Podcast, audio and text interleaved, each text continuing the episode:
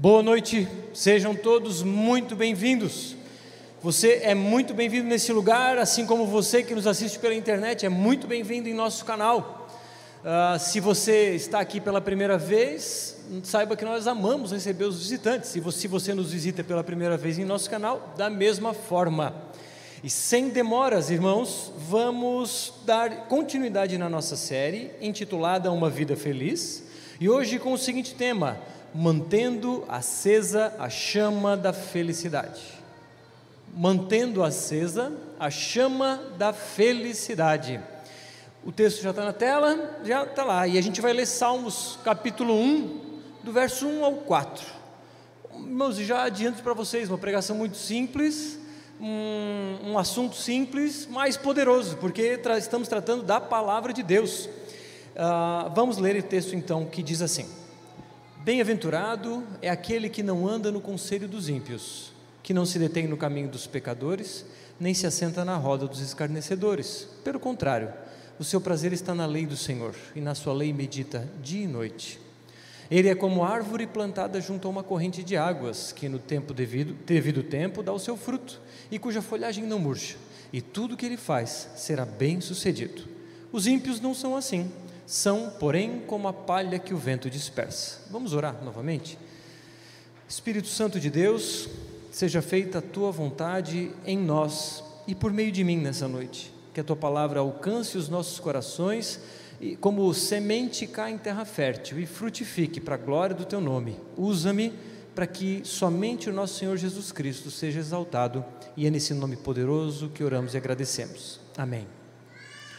Irmãos, como temos batido na tecla e repetido, volto a falar, você é feliz?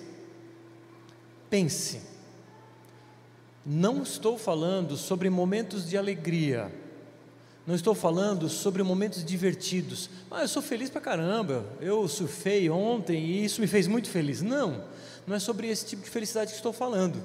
É sobre uma felicidade que não tem relação com as circunstâncias é sobre não um momento apenas, mas sobre um estado de espírito, por assim dizer. Você é feliz?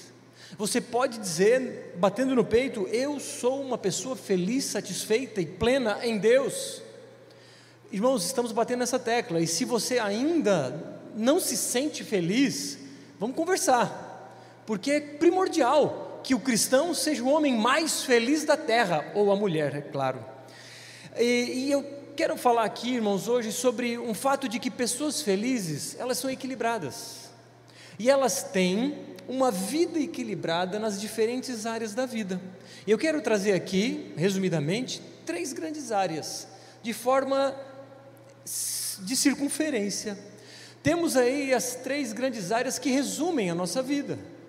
E você tem um panfleto aí, leve para casa. Nós temos a área da família, a área de família diz respeito a marido, mulher, a filhos, pai, mãe, etc. Temos a área do mundo. Chamo aqui a área de, do mundo para me referir ao trabalho, às amizades. E a terceira área, a área da igreja.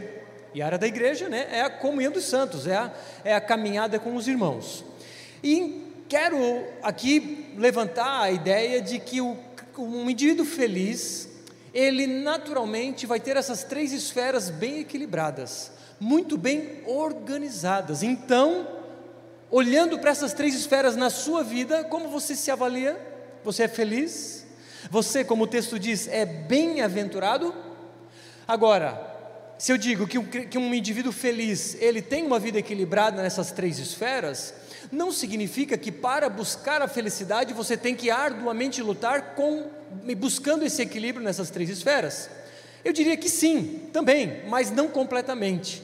A ideia é que há uma quarta esfera, e que essa quarta esfera, em grau de importância, na verdade é a primeira, que é Deus. A ideia é: aquele que tem uma vida equilibrada em Deus, ele naturalmente vai ter uma vida equilibrada na família, no trabalho e na igreja. Quando às vezes converso com pessoas e as pessoas me dizem, é, eu tenho uma vida, a minha parte financeira ela patina, a minha vida familiar patina, a vida na igreja patina, eu não paro em nenhuma igreja, etc. E a gente vai aprofundando a conversa e eu percebo que no fim das contas, O problema é que não tem uma vida com Deus. Irmãos, vida com Deus não é vida na igreja. Pergunto às vezes para as pessoas: como é que está a tua vida com Deus? Está excelente, pastor. Eu vou no culto, eu dou o dízimo, eu sirvo, eu faço um monte de coisa. Não é sobre isso que eu estou falando. É sobre vida com Deus. Percebe que a esfera igreja não é a esfera Deus. A esfera Deus é a primeira e central de todas as coisas.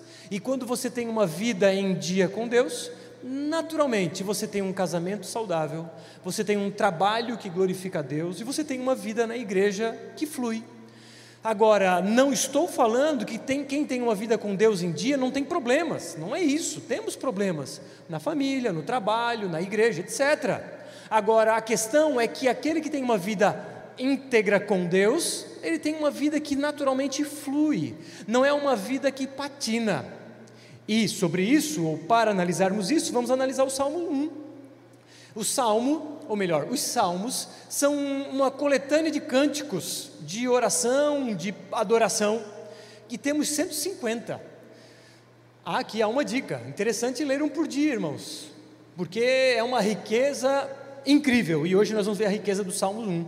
Foi escrito por, por diversos autores, tem salmos de Moisés, salmo de Davi, de Salomão e outros. Olha que interessante, foi escrito, tem textos que estão entre a faixa do ano de 1440 a.C. até o ano 400 anos 400 a.C., ou seja, tem intervalo de mil anos.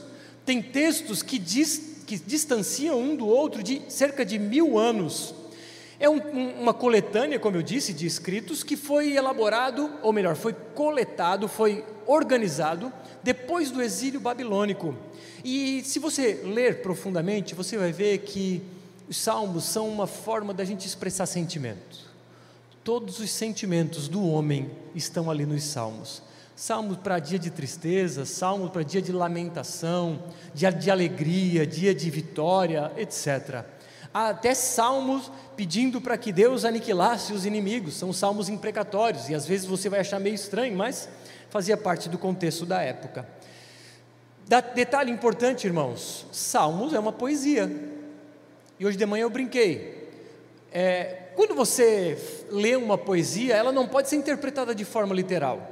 E eu disse que eu escrevi uma poesia uma vez para minha esposa, eu não lembro dos detalhes dela, mas, por exemplo, eu poderia dizer: oh, meu amor, os teus lábios são como mel. Você não espera que ela tenha mel nos olhos, é óbvio, né? Agora, por que, que o indivíduo vai ler os salmos e interpreta dessa forma literal? Cuidado, está errado interpretar desse jeito. Ele tem um estilo poético. Esse salmo de número 1, um, ele talvez tenha sido por, escrito por Davi, não temos essa certeza, e ele é um salmo de sabedoria. E o primeiro ponto que vamos analisar é: quem são as pessoas verdadeiramente felizes? Salmos 1 e 2, ou desculpa, versículo 1 e 2. Bem-aventurado é aquele que não anda no conselho dos ímpios, não se detém no caminho dos pecadores, nem se assenta na roda dos escarnecedores. Pelo contrário, o seu prazer está na lei do Senhor e na sua lei medita dia e noite. Irmãos, ele começa dizendo bem-aventurado. Você deve lembrar das bem-aventuranças lá em Jesus, quando Jesus fala no Sermão do Monte: bem-aventurados são os pacificadores, bem-aventurados são e etc. Essa palavra, irmãos, ela é muito profunda ela tem um significado muito profundo. Ela diz algo como que alguém mais do que feliz, mais do que abençoado. Olha só o termo interessante: alguém que é altamente favorecido pela graça divina. Você é bem-aventurado. Você é altamente favorecido pela graça divina. É sobre essas pessoas que a gente vai falar. E você deve olhar para si para fazer uma autoanálise e identificar se você é alguém que é bem-aventurado ou não. Se você é alguém que é altamente favorecido pela graça divina ou não. Se você, ele é, se você é mais do que feliz ou não. E diante disso, vamos observar como ser uma pessoa bem-aventurada. Ou, no caso, primeiro, como não ser. O que não fazer para não ser bem-aventurado. O verso 1 diz assim: Bem-aventurado é aquele que não anda no conselho dos ímpios, não se detém no caminho dos pecadores, nem se assenta na roda dos escarnecedores. Irmãos, aqui é um, é um estilo poético, como eu falei, e uma, um artifício muito usado pelo escritor hebreu era o paralelismo. Ele falava três, duas ou três, enfim, ideias que se repetiam de forma sinônima. Às vezes, um, uma ideia com palavras completamente diferentes na sequência para fortalecer a ideia. Isso é um tipo de poesia hebraica. A nossa poesia tem rima. A poesia do povo hebreu tinha o paralelismo. E aqui não só há um paralelismo, mas há uma progressão de ideias. Olha que interessante. O indivíduo, então, bem-aventurado é aquele que não anda no conselho dos ímpios, conselho, estamos falando sobre ideia. É aquele que não se detém no caminho dos pecadores, estamos falando sobre comportamento e é aquele que não se assenta na roda dos escarnecedores. Estamos falando sobre pertencer a um grupo. Olha só, bem-aventurado é aquele que não tem a ideia dos ímpios, é aquele que não tem o comportamento dos pecadores, é aquele que não pertence a um grupo de escarnecedores. Então é um sinônimo sendo é, repetido, porém aprofundado, e o ápice é assentar na roda dos escarnecedores, que é caminhar junto com zombadores, com pessoas que zombam da fé cristã. Isso é o ápice do, da, da pessoa que não é bem-aventurada. Interessante, irmãos, olhando para essa perspectiva, olha só, então vamos lá: conselho, caminho e se assentar na roda.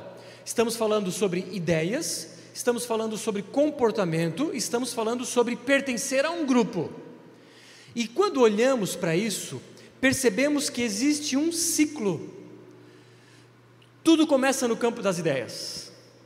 À medida em que você é influenciado pelas ideias, por algum conceito, por alguma filosofia, aquilo vai te alimentando. E o ser humano, ele tem os seus comportamentos direcionados pelo seu pensamento mais forte.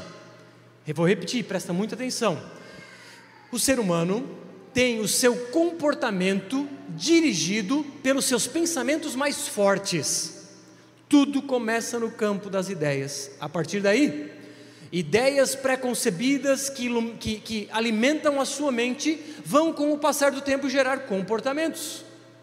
E que, por sua vez, à medida que você tem determinados comportamentos, você se identifica com outras pessoas e você passa a fazer parte de grupos. Quando você faz parte de um grupo, a sua ideia é fortalecida e daquela ideia o seu comportamento é fortalecido, você pertence ainda mais ao grupo e as suas ideias são ainda mais fortalecidas. É um ciclo que pode ser virtuoso ou vicioso, depende que ideias você tem se alimentado. Irmãos, o indivíduo gosta de surfar, ou melhor, desculpa, o indivíduo pensou na possibilidade de surfar. Brinquei hoje de manhã também dizendo: ah, o, eu brinquei com o, o Gil, o Gil não está aí. O Gil viu que o pastor surfa. E ele viu, pastor, com essa idade surfa, também posso. E aí o Gil começou a pensar na ideia: posso surfar? Eu acho que dá, acho que dá. Ele começa a se alimentar, ele começa a ver. E aí ele começa então a surfar efetivamente. Ideias vão para o comportamento. Mas sozinho, ah, não é legal. Fernando surfa. Fernando, vamos se juntar, vamos fazer um grupo. Valdric, é nós. Então, forma-se um grupo, e aí no grupo começa a falar sobre prancha, começa a falar sobre mar, começa a falar sobre ondulação, o suel está chegando, e aí as ideias vão se fortalecendo, o comportamento fortalece, o pertencimento ao grupo se fortalece e assim por diante. Estamos falando sobre uma coisa legal, surfar. Poderíamos falar do Léus no pedal. Falei que o Wilson hoje também estava no pedal, é a mesma coisa. E tudo isso é bom, é legal. Eu fiz, faço isso também. Agora, o problema é quando essas ideias são pecaminosas. Aí você começa a pensar na ideia de festas, de sexo fora do casamento. Você pensa, você começa a imaginar e você começa a gerar comportamento. Você de repente vai para a internet e você começa a efetivamente se encontrar com pessoas fora do casamento, e aí você se encontra com grupos de pessoas que fazem a mesma coisa, fortalecendo a sua ideia, e isso é um ciclo vicioso. Irmãos, e quem está falando que isso é uma progressão não fui eu, tá? É João Calvino. Reformados, então, não é psicologismo humano, é João Calvino dizendo a respeito dessa progressão. Ah, agora, esses ciclos que é vicioso, ele pode ser virtuoso também, e já vamos falar sobre isso. Então, irmãos, é um problema, porque muitos cristãos estão se deixando influenciar por ideias antibíblicas. E tudo começa pelo campo das ideias, como vocês estão vendo na tela. Aí o indivíduo começa a ouvir histórias sobre pedofilia. E ele vê que o fulano de tal era um pedófilo. E ele começa a se alimentar daquela ideia que, num primeiro momento, ele acha absurda. Mas ele começa a ver que tanta gente está sendo pega com pedófilo, que ele passa a ver que, opa, isso talvez seja normal. Isso talvez seja legal. Não legal legalmente falando, mas legal de bom, e ele começa a alimentar essa ideia, ele vai para a internet, ele vai para a Deep Web, Deep Web, e ele vai navegando em sites de pornografia infantil. Então, já do campo das ideias foi para o comportamento. Ele vai se alimentando e quando vê, ele está tendo relação sexual com uma criança. E claro, ele vai se juntar às pessoas que fazem a mesma coisa. E esse grupo vai fortalecer a sua ideia, e assim segue um ciclo vicioso que leva o indivíduo para o buraco. Diante disso, eu te pergunto: quais são as ideias que têm alimentado a sua mente? Porque a, o seu comportamento vai ser dirigido pelo seu pensamento mais forte. Cuidado, cuidado com o que você tem se alimentado. Porque se o seu alimento intelectual for antibíblico, naturalmente o seu comportamento vai ser, e o grupo que você vai se reunir também vai ser contrário ao cristianismo. Cuidado com a forma com que você alimenta as suas ideias. E o mundo lá fora vai dar uma receita sobre a felicidade. Ele vai dar uma ideia sobre o que é feliz. O que, que diziam para mim, nas entrelinhas, é claro, o que é um homem feliz? Um homem feliz, e cresci imaginando que era isso. Um homem feliz é aquele que tem um bom emprego, que ganha um bom dinheiro, que tem um carro legal, que tem um celular legal, que faz viagens, que tem uma casa na praia, que, que fica com uma ou várias mulheres, esse é o homem feliz. E eu percorri esse caminho da felicidade que me informaram que era real, e a minha ideia gerou o comportamento que gerou grupo. A felicidade não estava lá, irmãos. Não estava. E eu também dei o exemplo da minha esposa. Hoje, a receita da felicidade para a mulher, em certos grupos, é a ideia de que mulheres podem ser empoderadas, e eu não estou falando aqui que mulheres têm que ser, uh, que, tem, que são de uma classe inferior ou algo assim, absolutamente não, porque a Bíblia não nos mostra isso, mas estão, estou falando sobre os excessos das ideias que se colocam do individualismo feminino, de mulheres então que se empoderam e ficam independentes de homens, ou independentes dos seus maridos, e querem muitas vezes liderar as suas casas. Então o mundo lá fora vai dizer para a mulher: ei, seja independente. Viva uma vida independente do seu marido. O dinheiro é seu, a vida é sua e o seu marido, ele faça o caminho dele. Essa receita de felicidade também não é real. Pergunte para ela, minha esposa, ela vai dizer que não encontrou a felicidade nesse lugar. Portanto, irmãos, cuidado com que você tem alimentado as suas ideias. O verso, então aprendemos que o bem-aventurado, ele cuida com, a, com que ele se alimenta, porque se ele se alimentar de ideias ruins, ele vai ter comportamentos ruins e ele vai fazer parte de grupos ruins. Agora, o homem bem-aventurado, ou a pessoa bem-aventurada, no verso 2, tem o seu prazer, ou melhor, o seu prazer está na lei do Senhor, e na sua lei medita dia e noite. Lei de Deus, não estamos falando sobre regras, irmãos. Não estamos falando sobre um conjunto de regras que diz assim: olha, bem-aventurado é aquele que cumpre essas regras. Religiosidade não é isso. Nós somos avessos à religiosidade. Não é sobre isso. A lei do Senhor, muito provavelmente, o, o, escritor aqui, o salmista, ele estava com nas suas mãos a Torá, que são os cinco primeiros livros da Bíblia, lá do Antigo Testamento. Mas isso significa que bem-aventurado é aquele que tem prazer nas Escrituras é aquele que tem prazer na Bíblia como um todo. E como ele tem prazer, ele medita na lei dia e noite. Irmãos, a Bíblia não é somente o livro sagrado dos cristãos. A Bíblia é a palavra de Deus. A Bíblia é o que Deus nos fala. Às vezes, tal, talvez você tenha vindo aqui esperando que o pastor entregue uma profecia para você. Eis que te digo, assim diz o Senhor. Eu diria: Eis que te digo, Leia a Bíblia e ouça a voz de Deus. Deus fala por meio das Escrituras sagradas, está ali toda a direção para as nossas vidas. E nas Escrituras sagradas, irmãos, ali há uma mensagem de boas novas, que diz que eu e você somos os piores pecadores da terra. Mas servimos a um Deus que nos ama e nos ama a tal ponto que enviou Jesus Cristo, o Deus Filho, para morrer em favor de pecadores. Por quê? Porque ele nos amou antes da fundação do mundo. Essa mensagem de boas novas diz que o amor dele é, é, não é circunstancial, ele é incondicional, independe do que eu faça, do que você faça, ainda assim ele me ama, me ama a tal ponto que cravou na cruz do Calvário, todos os nossos pecados foram completamente aniquilados e completamente esquecidos, e mais, ele não ficou morto ao terceiro dia ele ressurgiu dos mortos e nos trouxe esperança de que em um dia ele voltará para buscar a sua noiva e com ele ressuscitaremos. Busque se alimentar dessa ideia diariamente, porque essa é uma mensagem de esperança para tempos de caos. E essa mensagem nos enche de alegria, sabendo que Ele voltará para buscar a sua noiva e nós fazemos parte da sua noiva.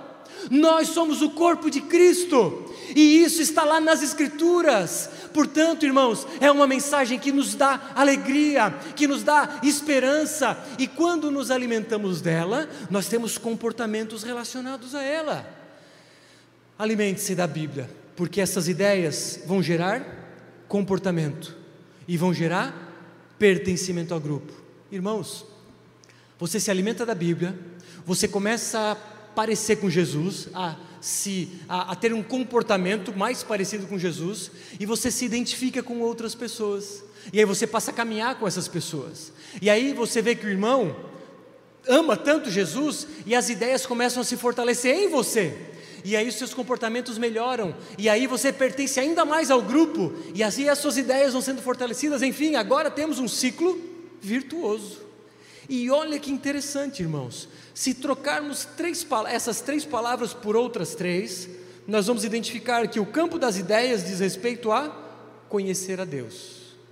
Vamos perceber que o campo do comportamento diz respeito a viver em comunidade. E vamos ver que a vida em grupo diz respeito a servir. Magicamente, ou sobrenaturalmente, vemos que a nossa missão está no Salmos 1. E eu não tinha percebido isso a Lela que, amor, ontem a gente indo para a praia surfar, e ela disse, amor, conhecer, viver, servir. Não é que é mesmo? Tá, irmãos? Vivemos para conhecer, para ajudar você a conhecer a Deus, viver em comunidade e servir no mundo. Essa é a nossa missão. Então você vem para a igreja para conhecer a Deus, aí você começa a viver em comunidade, então tem um comportamento cristão, um comportamento ah, similar ao de Cristo, e você passa a servir porque você se identifica com um grupo e você faz parte daquele grupo e você entende que veio para servir. E vemos então, queridos, que a Bíblia nos dá esse, essa vida equilibrada. Portanto, se você percebe que a sua vida é desequilibrada na família, no trabalho ou na questão de igreja, você talvez esteja falhando na esfera central, que é Cristo. Talvez esteja falhando na sua relação com Ele. E eu te pergunto: você tem uma relação diária com o Criador dos céus e da terra? Vou olhar para a câmera. Você tem uma relação diária com o Criador dos céus e da terra? Talvez esteja aí o motivo pelo qual você identifica desequilíbrios em sua vida. De novo, problemas todos temos, mas muitas pessoas têm uma vida que patina. E se você tem uma vida que patina, talvez é porque você não entendeu que o centro dessas esferas é o relacionamento com Cristo. Agora, o texto nos disse que bem-aventurado é aquele que tem prazer na lei do Senhor. Não é obrigação. Irmãos, ah, o pastor disse que para ser bem-aventurado tem que ler a Bíblia, então, ah, paciência, vou ler a Bíblia. Não é sobre ser obrigado a ler a Bíblia, é sobre ter prazer. Irmãos, como eu não vou ter prazer quando eu ouço Deus falar comigo, como eu não vou ter prazer quando eu entendo o que Deus quer para mim?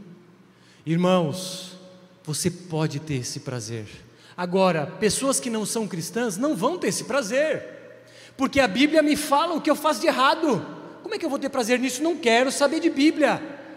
mas ao mesmo tempo que ela fala o que eu faço de errado, ela diz o quanto eu sou amado. E eu vejo um Deus que me ama apesar dos meus pecados. Como eu não vou ter prazer em ouvir a voz de Deus? Agora, aquele que tem prazer, medita. Não estamos falando sobre uma leitura religiosa. Vou ler porque tem que ler. Não, não é uma leitura. Ah, acordei, vou ler a Bíblia rapidinho aqui, ah, beleza, cumpri a minha leitura bíblica diária. Não, é sobre meditar. O seu prazer está na lei do Senhor e na sua lei medita. Aquele que medita é aquele que rumina, é aquele que se alimenta daquela palavra ao longo do dia. Você se alimenta com a palavra no café da manhã e aquela palavra vai percorrendo o teu dia inteiro. Você faz isso? Se você não faz, você está negligenciando o seu primeiro papel, que é a relação com o Criador dos céus e da terra. E quem é que está perdendo? Deus? Não, você. Porque mais do que feliz é aquele que medita na lei dia e noite, aquele que recebe o favor absoluto de Deus, é aquele que está conexão com Ele. Ou seja, quem perde é você. Quem não tem a vida com Deus em dia, num relacionamento diário, esse é que perde, irmãos. Esse que está perdendo o máximo de sua vida. É ali que nós alimentamos a chama da felicidade. Estamos falando sobre felicidade por diversas, diversas pregações, e hoje aprendemos então como alimentar a chama diariamente, sabe, colocar lenha no fogo. Vi uma reportagem de uma padaria que quase fechou por causa da pandemia, e eu vi que por anos o forno a lenha, eles fazem fogão, fazem pão no forno a lenha, acho que é de São Paulo, o fogo não se apaga. Todos os dias, várias vezes ao dia, a lenha sendo colocada na fogueira. Irmãos, o que mantém a chama da felicidade acesa é uma vida em dia de oração e leitura bíblica. Portanto, se você não tem, você que está perdendo. E aquele que medita vai obedecer. Agora, há que se falar, Bruno, vou come tentei começar a ler e não consegui. Li uma semana e pá, foi muito difícil. Se você vai para a academia, nunca fez exercício físico, Irmão, precisa persistir para conseguir superar a barreira dos três meses, quatro meses, precisa persistir. A leitura bíblica também é assim. Você precisa insistir, ser intencional, e à medida em que você pratica, aquilo vai fluindo naturalmente e você passa a ter prazer. Agora, aqui é importante também relembrar a questão da interpretação literal. Olha só. Se alguém interpretar literalmente, vai dizer: Bem-aventurado o que não anda no conselho dos ímpios. Ah, tá bom. Ah, o pastor, eu tenho 15 anos e o meu pai disse que eu não posso, que eu não devo fazer tal coisa. E o meu pai não é convertido. Então não vou ouvir o conselho dele, porque o pastor disse, a Bíblia disse que eu não posso ouvir o conselho de um ímpio. Não, não é sobre isso. É um, isso é uma interpretação literal. Cuidado. E mais, ah, é que nem se assenta na roda dos escarnecedores. Ah, então eu não posso me relacionar com pessoas que não são cristãs. Ah, então eu não posso trabalhar numa empresa que não é cristã. Então eu não posso ir no aniversário de alguém da família que não é cristão. Não! Não é sobre isso. Você deve lembrar que quem fazia isso eram os religiosos, os fariseus, quando viam Jesus assentado com pecadores. Quando Jesus estava sentado com pecadores, com prostitutas, com cobradores de impostos, os fariseus diziam: que quem é esse que se assenta para comer com pecadores? Provavelmente eles tinham o Salmo 1 na mente. Quem é esse que se assenta com escarnecedores? O religioso falando: Irmãos, o ponto aqui não é sobre frequentar algum lugar, é sobre influenciar. É sobre quem influencia quem. Você, quando vai a algum lugar em que as pessoas não são cristãs, saiba que você foi chamado para ali fazer a diferença. Você está em missão. E você precisa entender que quando você está lá com pessoas não cristãs, você não pode se deixar ser influenciado. Você foi chamado para influenciar. Você foi chamado para fazer a diferença, para servir essas pessoas, para amar essas pessoas, para falar de uma mensagem de esperança, que é Jesus Cristo. E de novo eu te pergunto: você tem uma vida feliz você é bem-aventurado? Você consegue observar um equilíbrio nas esferas da sua vida? Uma solução para isso é meditar nas Escrituras, dia e noite. Agora, vamos ver o resultado prático daquele que lê as Escrituras dia e noite. O verso 3 diz assim: O bem-aventurado é como uma árvore plantada junto a uma corrente de águas, que no devido tempo dá o seu fruto, e cuja folhagem não murcha, e tudo que ele faz será bem-sucedido. Aqui é uma ilustração, é uma forma de contar algo por meio de uma ilustração mesmo. Então ele faz uma comparação com uma árvore plantada junto ao ribeiro. O bem-aventurado, aquele que se alimenta da palavra de Deus dia e noite, é, aquele, é como uma árvore plantada junto a um lugar úmido. É, um, é, uma, é como uma árvore que dá fruto no tempo certo. Irmãos, uma árvore que dá fruto é uma árvore saudável. Tem uma goiabeira lá em casa. E essa goiabeira, frutos maravilhosos nesse verão. Coisa mais saborosa que eu já havia comido. E aí, vizinhos colocaram um mal olhado na árvore e. Brincadeira, só para descontrair. A goiabeira pegou um bicho, não foi mal olhado, pegou bicho. E aí estragou o fruto. Agora a goiaba estava bichada. Tudo bem, não era falta de água, era um bicho. Mas um cristão que não está se alimentando diariamente das Escrituras é uma goiabeira bichada. É uma árvore que não dá fruto ou dá fruto podre. Cuidado, irmãos. Se você não se alimentar da fonte eterna, de onde brota água viva, você pode ser uma árvore murcha. Então, um, um, um, alguém que se alimenta diariamente vai ter a alma saudável e, por consequência, ele vai ter uma vida equilibrada. Lembra das três esferas? Ele vai ter uma vida organizada em torno dessas áreas da vida.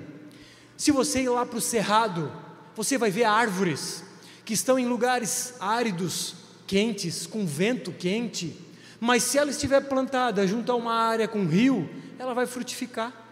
Isso significa que o fruto em nossas vidas, ele não está relacionado com as intempéries ao redor, está relacionado com onde nós estamos conectados.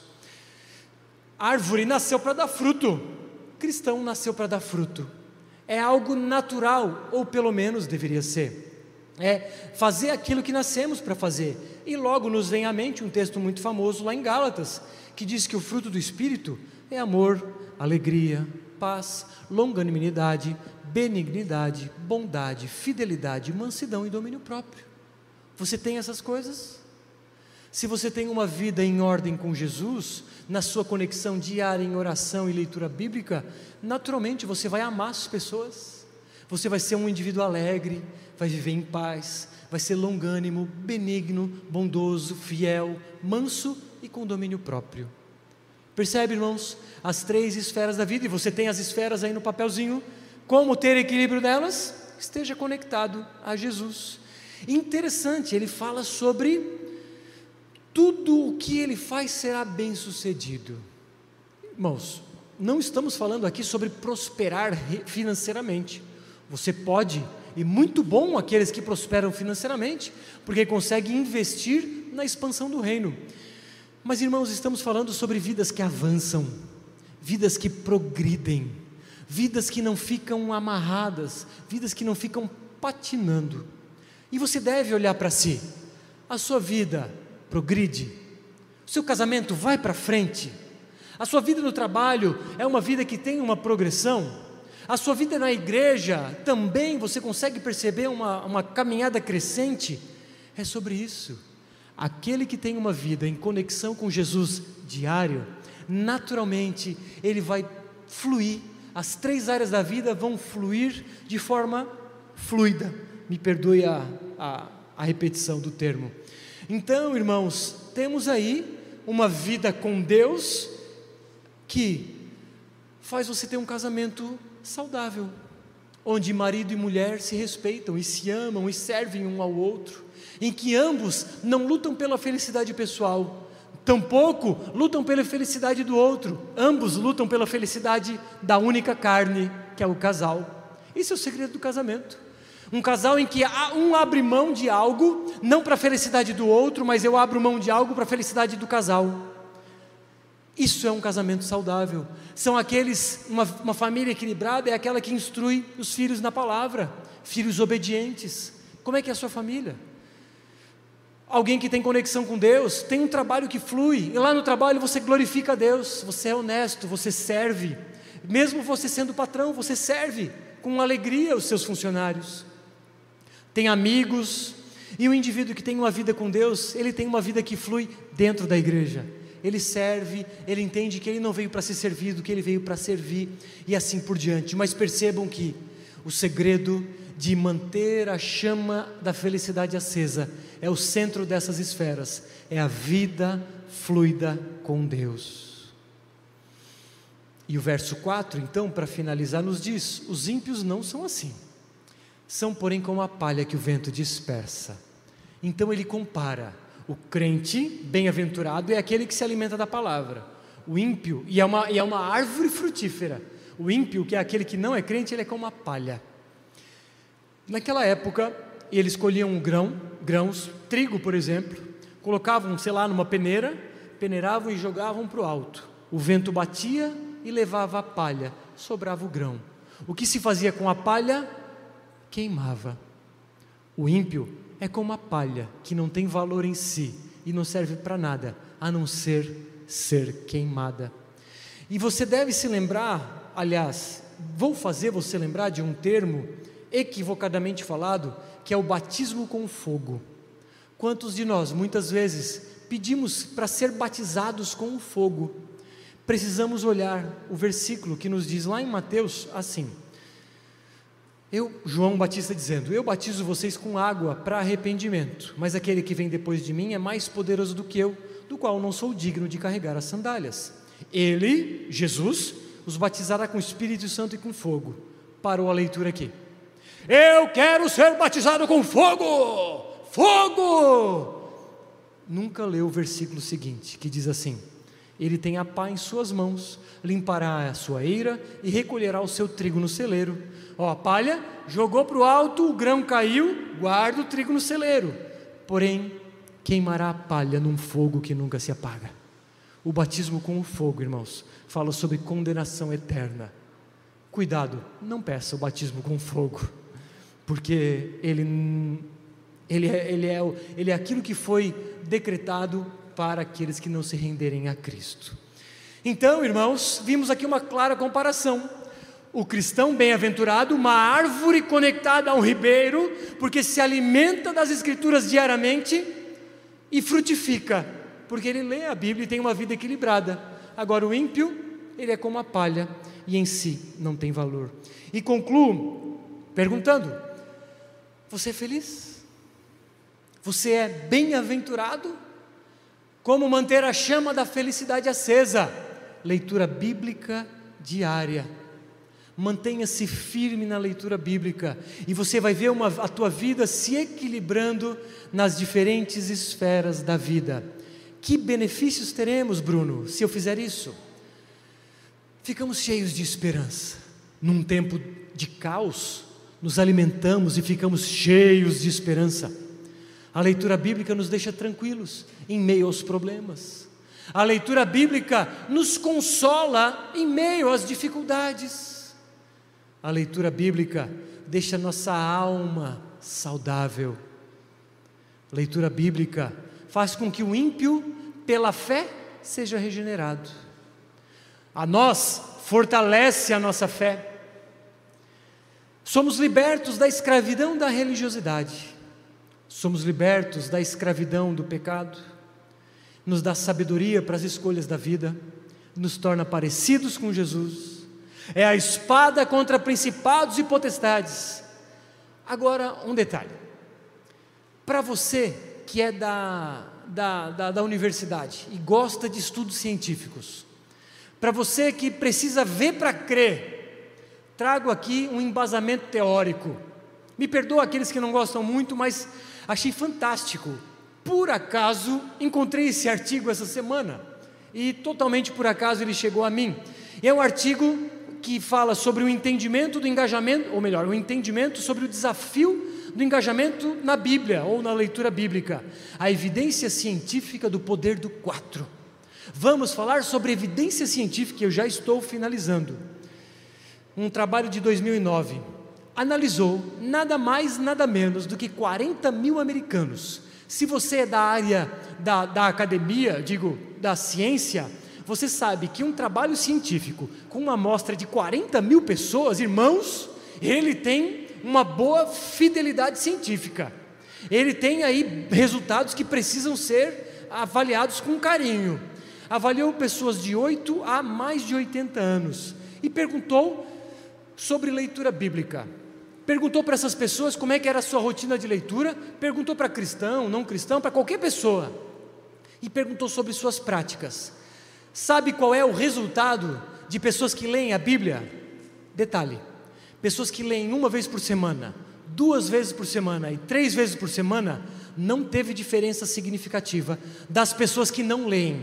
Ou seja, cientificamente falando, se você lê uma vez por semana, duas ou três, se você lê só aqui no domingo à noite na tela, você não, não está no grupo daquelas pessoas que vão ser impactadas com as, os seguintes resultados. Quem lê a Bíblia quatro vezes por semana ou mais, tem 57% menos probabilidade de ser alcoólatra. Tem 68% menos probabilidade de ter um relacionamento fora do casamento. Maridos, esposas, chamem suas, os, seus, os seus cônjuges para a leitura bíblica.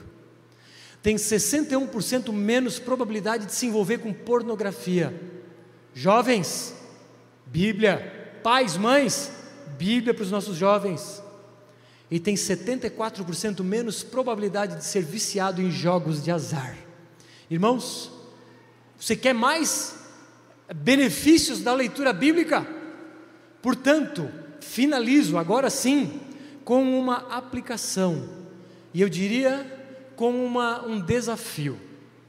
Faça uma sopa a partir de amanhã, cinco vezes por semana. Você tem aí no papelzinho a instrução dessa sopa. Não é uma sopa de legumes, é uma instrução, é uma ferramenta de leitura bíblica. E você vai se comprometer a fazer essa ferramenta que diz o seguinte: é, o sopa é um acróstico, cada letra significa algo só para facilitar a lembrança. Você vai escolher um livro da Bíblia para ler. Mas deixa eu dar um, um parênteses aqui. Daqui a duas semanas vamos ter o dia D. E vai ficar no ar o que é esse dia D. E você tem 14 dias para aprimorar a sua sopa. 14 dias para experimentar essa ferramenta para depois darmos novas instruções. O que você vai fazer? Você vai escolher um livro da Bíblia, curtinho, ou aqueles que estão fazendo em Atos dos Apóstolos, continuem fazendo, porque tem uma galera fazendo. Você vai, nesses 15 dias, fazer o sopa. De que forma? Leia um capítulo por dia, cinco capítulos por semana.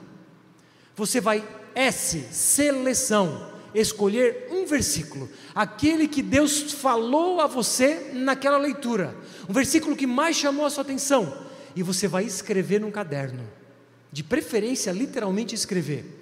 Depois de selecionar o versículo, você escreve uma observação. Ah, aqui Jesus estava fazendo um milagre num casamento, transformando água em vinho.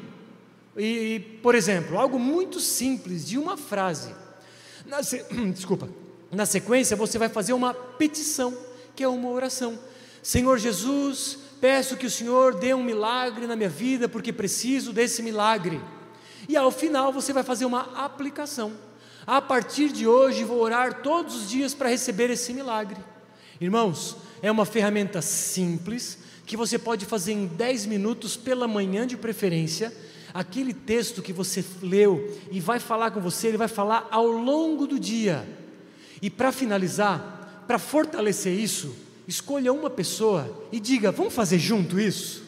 Porque dessa forma, um cobra o outro, não uma cobrança de obrigação, mas eu mando, e a gente tem essa prática aqui: mando uma foto pelo WhatsApp para o fulano, ó, oh, já fiz o meu. E eles, opa, tem que fazer o meu também.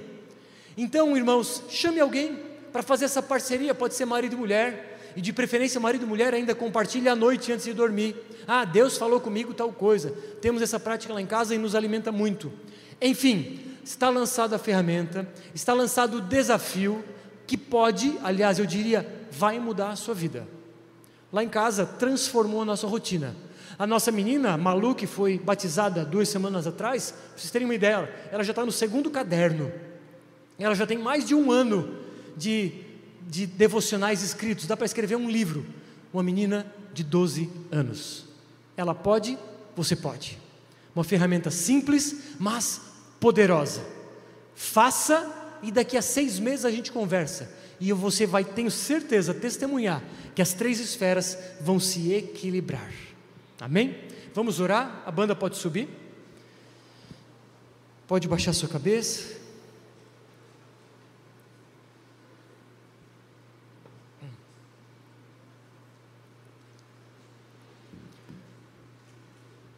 Senhor Todo-Poderoso, nós te louvamos, nós engrandecemos o teu nome, te agradecemos por tudo.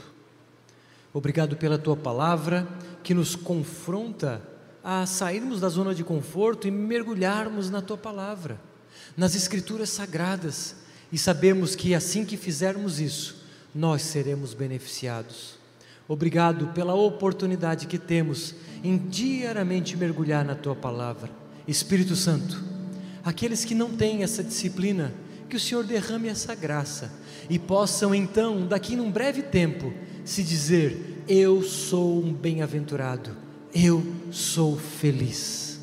Espírito Santo, opera isso nos corações, em nome de Jesus.